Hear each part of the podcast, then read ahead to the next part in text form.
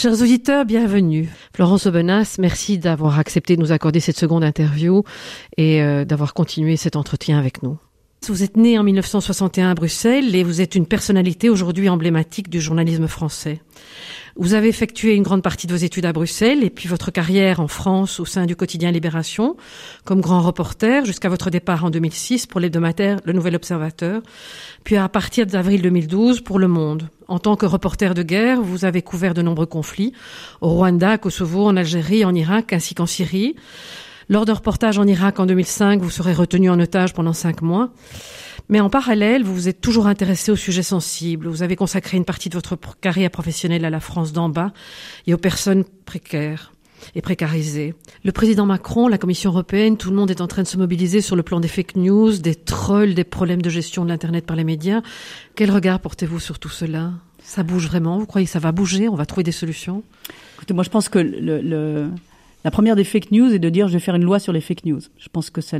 Ça tient pas debout ça n'existe pas. C'est-à-dire que les fake news, c'est vieux comme les news. Enfin, je veux dire, euh, en France, le plus grand bidonnage collectif qui a duré cinq ans est la Première Guerre mondiale, et qui pendant ou pendant cinq ans, les journalistes français qui ont accepté la censure, qui ont accepté de ne pas pouvoir aller au front euh, ni pouvoir couvrir les soldats dans les tranchées, ont raconté une histoire tout à fait affabulée qui était produite par 5000 fonctionnaires au ministère de la Guerre. Et donc, c'était, on a eu cinq ans de fake news. Et ça continue à peu près à toutes les guerres.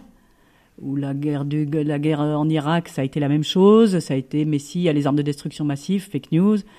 Donc, je, je pense que euh, c'est, voilà, c'est, ça, ça, va avec la presse. Les fake news, c'est une, une donnée avec laquelle on devrait aujourd'hui être habitué à travailler et dire je vais faire une loi pour interdire ça. D'autant que ceux qui font la loi sont ceux qui généralement euh, donnent ces fake news. Hein Le mm. problème, c'est celui-là. C'est-à-dire que vous allez dire la Maison Blanche qui a, qui a dit à tout le monde pendant des années euh, Saddam Hussein a pactisé avec Al-Qaïda, ce qui a été, n'a pas été le cas, hein, quel que soit mm. ce qu'on pense de Saddam Hussein et d'Al-Qaïda. Euh, il, a, fait des armes de destruction massive. C'était la Maison Blanche et c'est elle maintenant qui va dire ah, bah, écoutez, je vais faire une loi sur les fake news. Le problème de, gouvernement français, pareil, on vous sert du storytelling. On a une attachée de presse de l'Élysée aujourd'hui qui vous dit euh, sans, voir absolument le problème, dit écoutez, moi, mon métier, c'est de mentir aux journalistes. Et vous dites maintenant, je vais faire une. Elle le dit officiellement, hein, c'est Sibeth Ndiaye euh, qui l'a dit. Euh, dire, la, citation est accessible par tout le monde.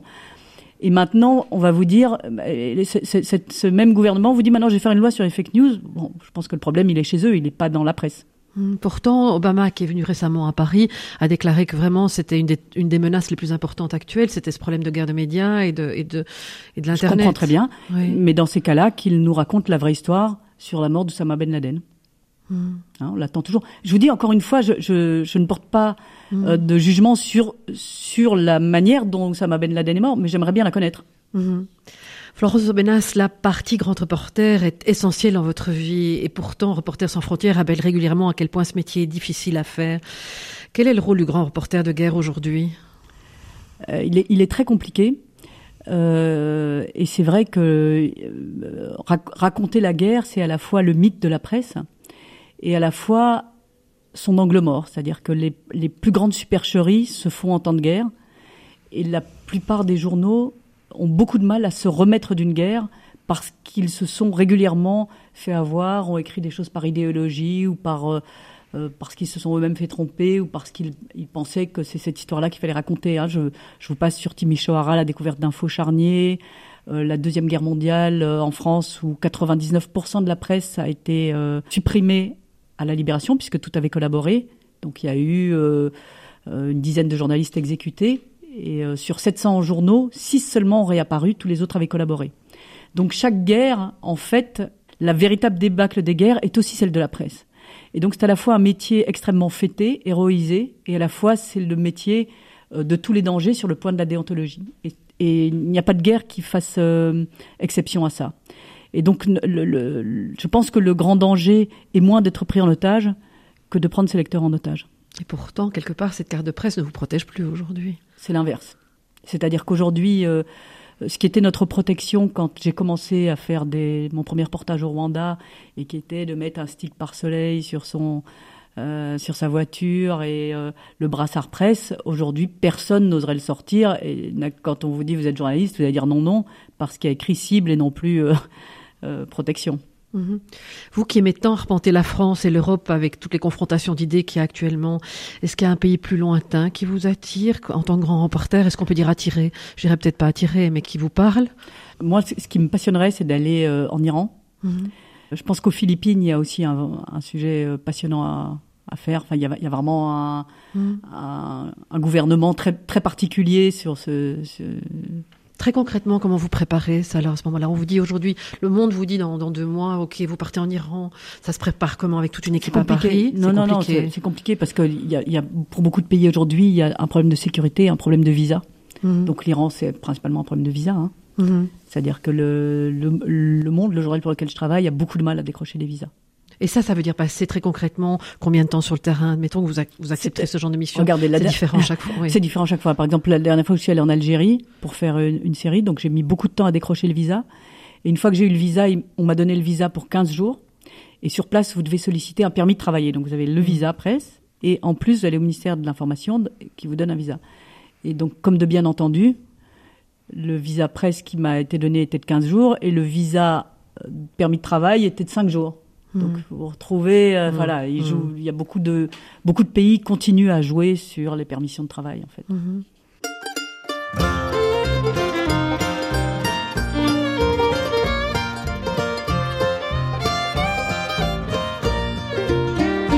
Tried to spoil that girl, she was our delight, but somehow baby sister turned out alright. She had the sweetest spirit.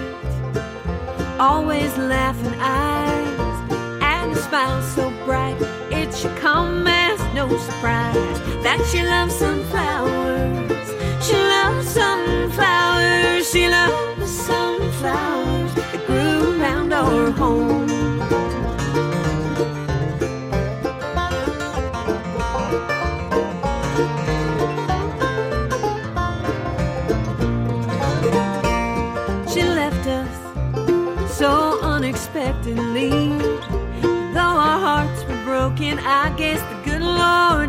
Need for another angel tend his garden there. Sowing sunflowers as she offers him her joyful prayers. Cause she loves sunflowers. She loves sunflowers. She loves the sunflowers that grew around our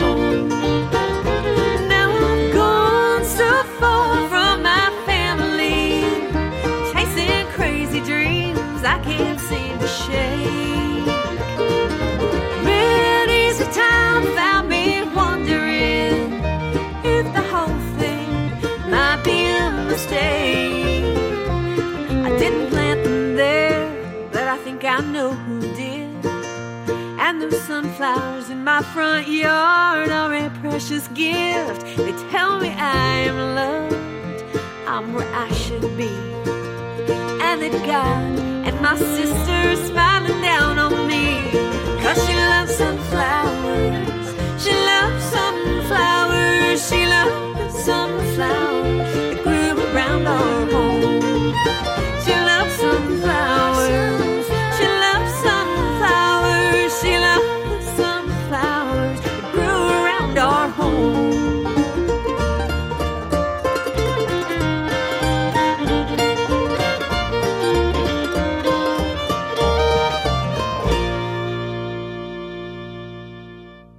Florence Aubenas, quel type de journalisme préférez-vous aujourd'hui? Celui de le reportage. Le grand reportage. Non, les deux. Hein. Pour moi, un grand reportage se fait aussi à Ouistreham.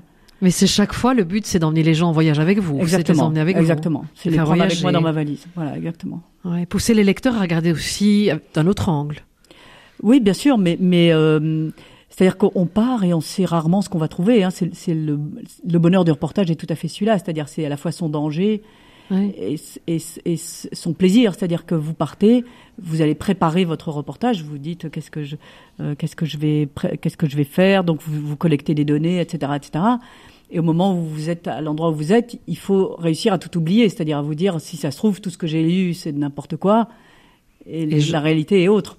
Et donc c'est ce jeu entre euh, tout savoir et tout oublier qui est la difficulté du reportage de terrain. Et ça a dû vous arriver de rentrer à Paris, de dire non, je n'ai rien, quoi, je n'ai pas, je n'ai pas ce qu'il faut, quoi. Je, vais même vous dire une chose. une année où j'étais mon propre patron, puisque j'avais pris une année sabbatique pour faire un livre. Je me suis installée dans une banlieue française, Nanterre. Et donc j'avais décidé, j'y habitais, j'avais pris un appartement, et j'avais décidé de raconter un an de vie à Nanterre. Et donc j'ai écrit le livre, je l'ai lu, et j'ai dit ça, ça vaut rien, et je ne l'ai pas fait paraître. Et donc c'est le voilà, je pense qu'il mm. faut quand, on n'y arrive pas, il faut savoir reconnaître euh, mm-hmm. ses limites. Que dire de la presse centrée sur tout ce qui est idéologique? Bah c'est là aussi c'est une des une des grandes données de la presse. Et alors le, le, le problème euh, est, qu'en général on fait de l'idéologie sans le savoir. Hein. C'est-à-dire que l'idéologie ça commence quand les euh, quand les réponses précèdent les questions. C'est-à-dire que vous allez euh, combien de fois je l'ai fait, et c'était, l'idée de faire ce bouquin sur les quartiers, sur les cités en France. C'était de dire combien de fois, euh, arrivant pour un reportage, euh, je tombais sur un caméraman qui, qui disait, je cherche quelqu'un, et ce quelqu'un était systématiquement quelqu'un entre 15 et 30 ans, portant une casquette à l'envers, et si possible étant au chômage. Et s'il tombe sur quelqu'un comme je l'ai vu faire, enfin je l'ai vu faire vraiment devant moi, c'était un type, on dit, vous, faites quoi, monsieur? Et le type répond, euh, euh, je suis étudiant en philosophie. Elle a dit, ah, bon, bah, désolé, euh, au mhm. revoir, quoi. C'est mmh. pas vous qu'on veut. Mhm. Donc, il y, y a, cette idée, un peu de casting, que les choses ressemblent à ce à quoi on veut qu'elles ressemblent. Mhm. Et donc, l'idéologie, pour moi, c'est ça, davantage que de dire je milite pour un tel ou je pense telle chose. L'idéologie, elle commence là pour moi. Elle commence quand euh, on dit, ben, en, Norvège, il me faut une blonde, euh, en banlieue, il me faut un noir. voilà. C'est dangereux. Ah ben oui, mais, mais mm. c'est une des très fortes réalités de la presse. Hein. Mm, mm, on dit que quand Le Monde vous a demandé de travailler avec un aspect plus politique, vous avez dit OK, mais à ce moment-là, je travaille du côté des lecteurs, des électeurs, des lecteurs. Des lecteurs, oui. C'est-à-dire qu'on euh, m'avait demandé de couvrir les élections. Et je leur ai dit, moi, il n'y a aucun problème, ça me fait très, ça me fait très plaisir. Mais dans élection, il y a électeurs. Et donc, moi, je ne vais pas couvrir les candidats, je vais couvrir ceux qui votent. Et donc, euh, il m'avait proposé de, justement de faire une couverture de Macron, d'Emmanuel Macron. Et donc, j'aurais dit, d'accord, mais je ne fais pas le candidat Macron, je fais la France de Macron. Qui mhm. vote Macron en France?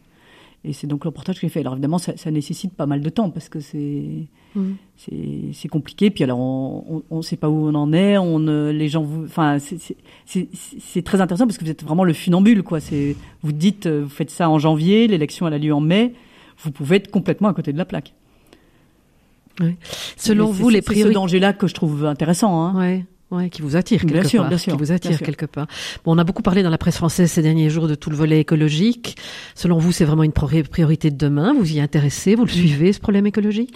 Je ne le suis pas assez, mhm. mais euh, je pense que c'est vraiment l'enjeu majeur et, ce sur quoi les, les journaux devraient, euh, mhm. que, ce que les journaux devraient prendre comme priorité. Je mhm. pense que c'est vraiment le euh, l'angle mort de nos sociétés. Euh, je pense que c'est là-dessus qu'il faudrait qu'on travaille davantage. Alors c'est assez compliqué parce que les journaux sont toujours pris entre c'est intéressant, mais les lecteurs ne le lisent pas, mais euh, qui ça intéresse, à quoi ça, voilà. Mais je pense qu'on doit le faire parce que tout simplement c'est notre devoir, si j'ose employer les grands mots, comme journaliste. C'est-à-dire qu'à un moment, même si c'est pas ça, je pense que les hebdos qui sont champions du monde pour faire les unes, qui soi-disant se vendent, hein, encore que je mets beaucoup de guillemets à tout ça, euh, ne font pas de une sur l'écologie, mais sur le mal au dos et sur euh, les francs-maçons, parce qu'ils imaginent que c'est ça qui se vend et pas l'écologie. Et je veux dire, quand bien même, je veux dire, quand bien même, notre travail, le travail de la presse, c'est de parler de tout et en particulier de ces choses-là. Et, et, pierre après pierre, cette, cette, euh, cet enjeu écologique, il va devenir fondamental. Et je pense que ça va être comme beaucoup d'autres enjeux euh, tout à coup, ça va nous aveugler. On va se dire, mais comment on a fait pour ne pas... Vous me permettez de sourire. Vous me voyez sourire parce qu'en fait, j'ai lu quelque chose de vous à un moment où vous avez dit, euh, les Français n'ont plus de pierres sur lesquelles poser leurs pieds dans une de vos interviews. Vrai, Et euh, je trouvais ça assez extraordinaire, mais c'était il y a quelques années. C'est une interview pas récente. Alors j'espère que depuis, ils ont des pierres sur lesquelles poser leurs pieds. Hmm. mais hein, bon, je pense que vous avez un avis très clair là-dessus. ça dépend. C'est ce qu'on disait un peu sur les deux France, quoi, face à hmm. face aujourd'hui. Hein. Hmm. C'est-à-dire que je pense qu'il y a des gens tout à fait perdus, non pas parce que euh, ils sont perdus de nature, mais parce qu'ils sont dans des situations où ils sont perdus. Mmh. Et d'autres qui commencent à, à sortir. Et c'est, enfin, je pense que c'est vraiment une situation euh, Alors, vu, la conférence de ce soir, je pense que c'est important que je vous pose quand même cette question. C'est le, côté anxiogène de la télévision, parce que quand vous dites on a l'obligation de suivre, de suivre et de couvrir ce sujet sur l'écologie, mmh. par exemple, bon, on en arrive parfois à des articles terriblement anxiogènes, que ce soit dans la presse ou que ce soit à la télévision. Euh, c'est parfois vraiment source de, soucis. Vous dites que les Français préfèrent l'interprétation des faits que les faits eux-mêmes, l'interprétation de l'information plutôt que l'information elle-même. Mais euh, comment éviter ce côté anxiogène? Quelles seraient les solutions à ça? Il y en a pas. Il y en a pas. Il n'y en a pas, c'est comme ça. Mais vous, bah, c'est-à-dire que c'est, euh, vous achetez un paquet de cigarettes aujourd'hui, il y a écrit dessus fumez-tu, mmh. et il y a des photos épouvantables. Mmh. Donc euh, vous dites voilà c'est anxiogène. Est-ce que je pense, est-ce que ça réduit les gens qui fument? Je ne sais pas. Mais euh, c'est tout le principe de, de l'information, c'est-à-dire que vous pouvez dire vendre à un prix très cher un paquet sur lequel il y a écrit ceci vous tue, les gens continuent à l'acheter. Donc voilà, je mm. pense qu'il faut le faire malgré tout. Mm. Maintenant. Euh, et le côté info en continu qui est relativement dangereux, qui provoque aussi du stress et des fausses attentes.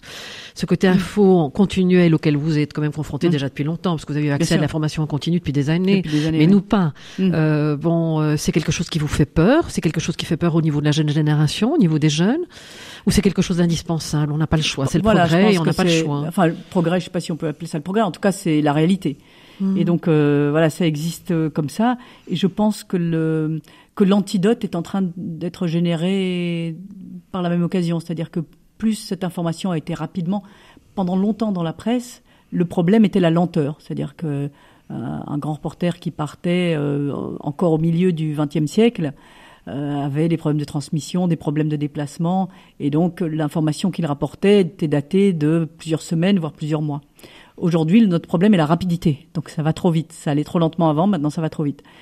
Donc euh, immédiatement, euh, l'inverse se génère, c'est-à-dire que je vois au monde, dans les, depuis cinq ans où j'y suis, il y a peut-être deux ou trois fois plus de papiers très longs et d'enquêtes au long cours qu'il n'y en avait il y a encore cinq ans parce qu'il y a cette demande aujourd'hui. De ne pas être pris au piège. Voilà.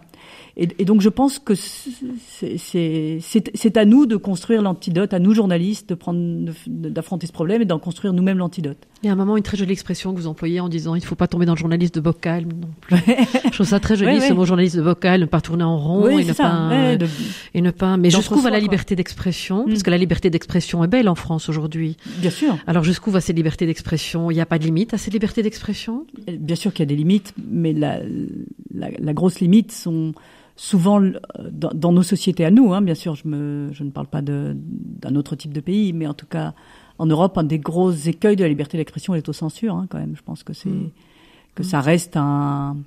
Les journalistes eux-mêmes se, mettent des, oui, se mettent mm. des barrières. Ça, je peux pas le dire. Ça, je le fais pas. Euh, ça, c'est compliqué. Mm. Et donc, euh, tous ceux qui euh, s'aventurent au-delà des lignes rouges, c'est payant.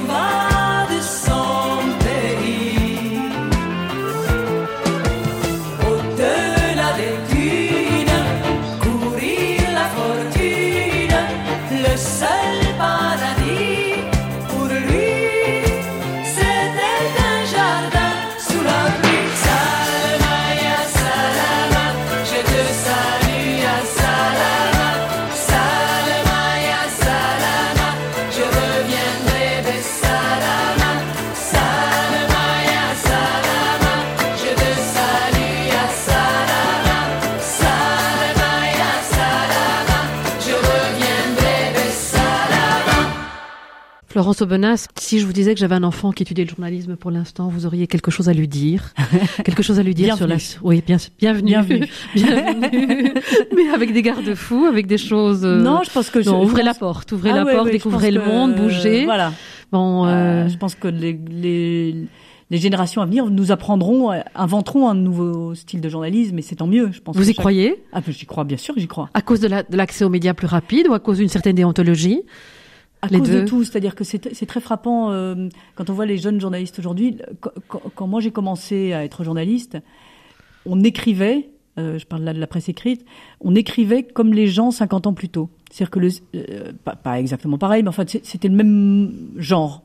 Mhm. Et aujourd'hui, les jeunes journalistes n'écrivent pas de la même façon. C'est-à-dire que euh, sont passés par là les blogs, Internet, l'accès à l'information, Le manque d'orthographe, le manque d'orthographe. à la production d'informations. Enfin, je veux dire, et donc euh, ils écrivent d'une façon euh, tout à fait autre, en se mettant eux-mêmes beaucoup plus en scène, etc. Et c'est très bien, c'est tant mieux.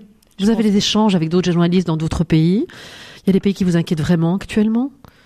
Oh, je pense que la Turquie reste un pays Mhm. euh, compliqué Mhm. parce que on, on voit euh, il y, a, il y eu beaucoup de journalistes emprisonnés, il y a, il y a vraiment un accès aux libertés euh, qui, s'est- qui s'est restreint et on se rend compte que c'est un pays où on a jeté une pièce en l'air, elle est en- encore en train de rouler, on se demande de quel côté elle va tomber. Mhm. Euh, donc quand on se souvient d'il y a encore euh, dix ans où tout le monde débattait de comment la Turquie rentrera-t-elle dans l'Union européenne et oui, non, etc. Le débat est tout à fait autre aujourd'hui. Hein. C'est Mhm. euh, un pays qui qui prend des allures autoritaires. Hein. On l'a encore vu à la à la dernière conférence de presse où un journaliste, en- quand M. Erdogan est venu en France, un journaliste s'est fait engueuler de la question qu'il posait. Enfin, et on est dans une conférence de presse en France. Mhm. Donc Mhm. euh, on, on voit bien ce qui s'y passe. Et, ce- et ce pays, euh, je parle de ce pays en particulier parce que justement il est proche de nous, ou en tout cas on en avait l'impression. Et, c'est, et ça c'est assez frappant combien euh, des pays qui paraissent proches tout à coup, euh, à la vitesse de l'éclair, semblent s'éloigner. On a, on a eu cette impression aussi avec le Brexit, tout à coup, mais qui c'était nos voisins qui tout à coup ne veulent plus de ça Qui c'était euh, ceux qui ont voté Trump Enfin, on a, on, Mhm. on a souvent avec les pays voisins une impression de grande proximité. Et puis tout à coup, un vote vous fait dire, mais mon Dieu, on s'est complètement trompé. Mhm. Et ça nous arrive dans notre propre pays. Hein. Mhm. Quand euh, a commencé à monter le Front National, on s'est dit, euh, On n'y croit pas. oui, on ne l'a pas vu. Alors Florence Benas, j'ai eu l'occasion de vous écouter il y a quelques semaines parce que vous étiez venue parler lors des conférences émergence à Mm. Bruxelles. Le thème en était le temps. Euh, c'est Mathieu Ricard qui en est le parrain de ces journées. Et euh, vous avez parlé éventuellement, enfin assez longuement de, de votre statut d'otage et vous avez décrit votre expérience en Irak. Mm. Et pourtant, quand on vous écoutait, euh, il y avait ce côté euh, que vous en êtes sorti euh, pas fracassé, comme on l'a dit plus tôt, et plein d'espoir. Alors, est-ce que le rôle du journaliste que vous êtes n'est pas quelque part aussi de semer l'espoir Parce que quand on lit vos livres, ce sont des livres très réalistes, mais est-ce qu'il n'y a pas une dose d'espoir aussi à diluer quelque part? Euh, Si, bien sûr, je, pe- je pense que le, que le métier de journaliste est un métier porteur d'espoir et pas du tout de désespoir, quand bien même les sujets euh, qu'on évoque sont tragiques. Et il y a un, un journaliste américain, le nom évidemment je le cherche, ne me vient pas à l'instant où on parle, Oui. mais euh, qui, qui dit voilà le, le, le journaliste parce qu'il peut raconter porte l'espoir Mm. Et porte aussi cette possibilité d'avoir un peu d'intégrité. Et ce un peu d'intégrité est pour moi tout, tout l'enjeu et l'humilité qu'on a à avoir dans ce métier. C'est intégrité, mais un peu. Et je pense que c'est ce qu'on doit porter nous, c'est-à-dire c'est euh, dire le fait même de pouvoir le raconter est déjà une chose merveilleuse.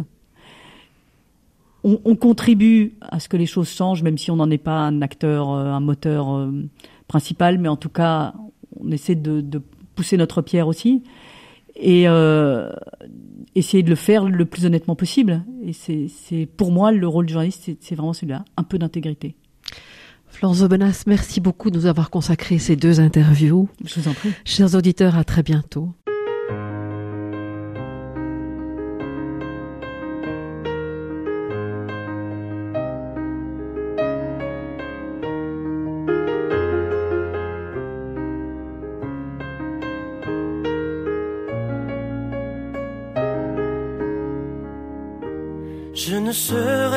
Jamais ni l'ombre d'un homme, ni le pâle reflet d'un autre que moi. Je suis toutes mes failles, mes blessures et mes fautes. Je suis ce que tu vois. Je ne serai jamais le héros de tes fables, ni ce beau chevalier dont tu rêves parfois. Je dresse mes bras en murs infranchissables, tu vois, je ne suis, je ne suis que moi.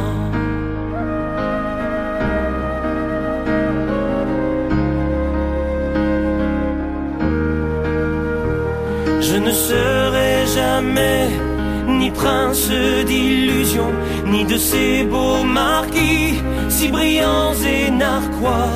Je suis de mon histoire, de mon passé, de mes passions. Je suis ce que je crois. Je ne serai jamais un regret pour mes pères, un de ces paladins à la solde d'un roi. Et je veux des enfants toujours fiers d'être fiers. Je suis ce que je dois. Mais je pourrais, ma si tu le demandais, décrocher les étoiles, te couvrir de soie, faire enfin de mes bras le plus beau des palais. Mais je ne serai jamais, jamais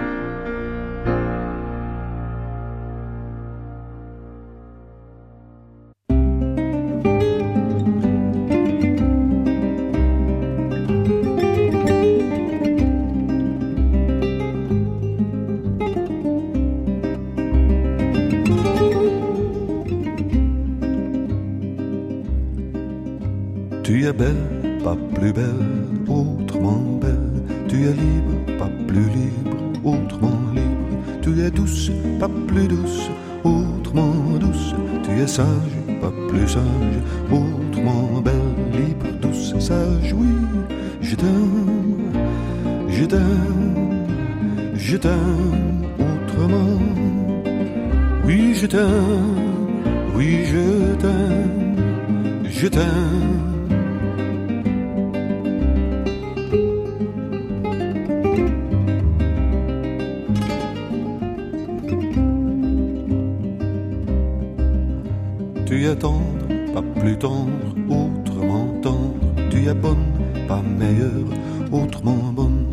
Juste,